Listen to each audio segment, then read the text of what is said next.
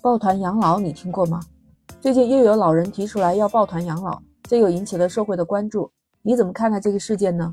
最近几天，有一对夫妻说，他们花了两百万在余杭建了一座别墅，别墅有很多房间，就只有他们老两口住。他们希望找一些老伙伴一起抱团养老。你的父辈们，他们选择是什么样的方式养老？你觉得他们现在的养老方式合适吗？你有没有想过，将来我们老了应该怎么样生活呢？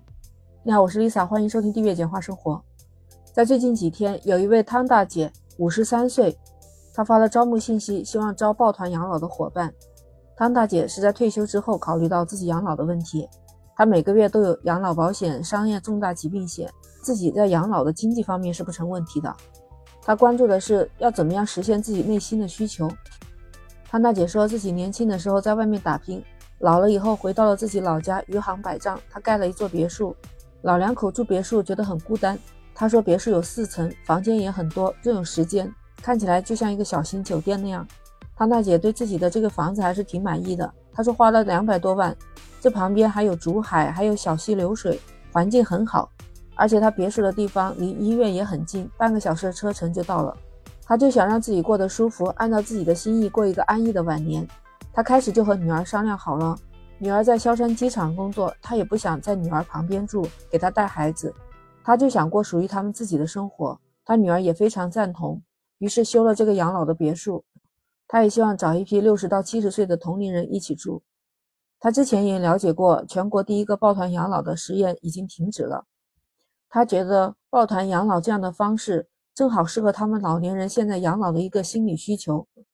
全国第一个抱团养老被暂停了。那不能说别人失败了，他就不想去尝试。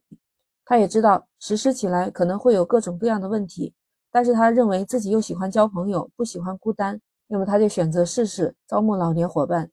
要说到全国第一个抱团养老实验的，那是在二零一七年的五月，退休老教师朱荣林和他的老伴王桂芬，他们当时登了报纸，招募了六十到七十岁的老夫妻抱团养老。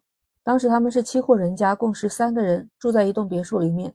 各住各的房间，每个房间有单独的洗手间，各自的生活也互相不干扰。只有吃饭，他们是集体在一起吃的，是大家前一天晚上决定第二天想吃什么菜，写好菜单。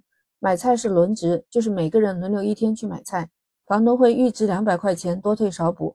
房东用他们的房租请了三个工人，一个是室内清洁的，还有一个室外打扫的，还有一个修剪的园丁。他们住的这个别墅环境非常不错，有一个很大的院子。院子里面除了种了花草以外，还有地方养鸡，还有种菜的地方，还养了看家护院的小狗，整个感觉就是舒适的田园生活。这些老年人平时没事了就是打打牌、下下棋，还有看看报纸、上上网。据说暂停是因为2020年疫情，所以整个团体就被解散了。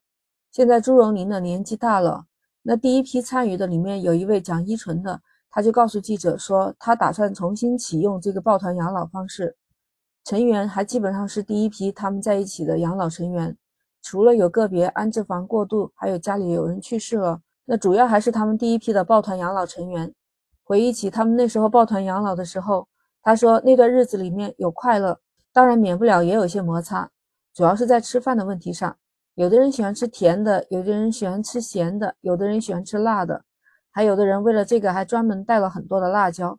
在口味上非常的不一样，一吃饭的时候就显现出来了。但是他认为这也是一些小问题，不会引起本质上的不愉快。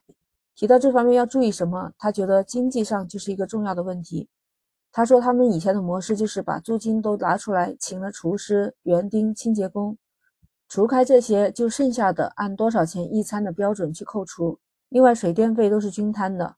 所以蒋一纯认为经济上管好了，剩下的就是一些小摩擦。他说：“大家都大度一点，包容一点，就不会引起吵架。比起那些不愉快的小摩擦，老年人更加看重的还是抱团养老的那份温暖。他就深有体会，一个人生病了，其他的人都来关心你，那种感觉真的非常温暖。虽然大家都是不认识的人住在一起的，在相处久了，慢慢熟悉，大家也会互相关心和爱护这个大家庭的。看得出来，老年人真的是需要这样的温暖，这样的热闹。”子女们平时都不在身边，各自有各自的家庭，真正能和老年人相处的，就只有他们的同年人老伴了。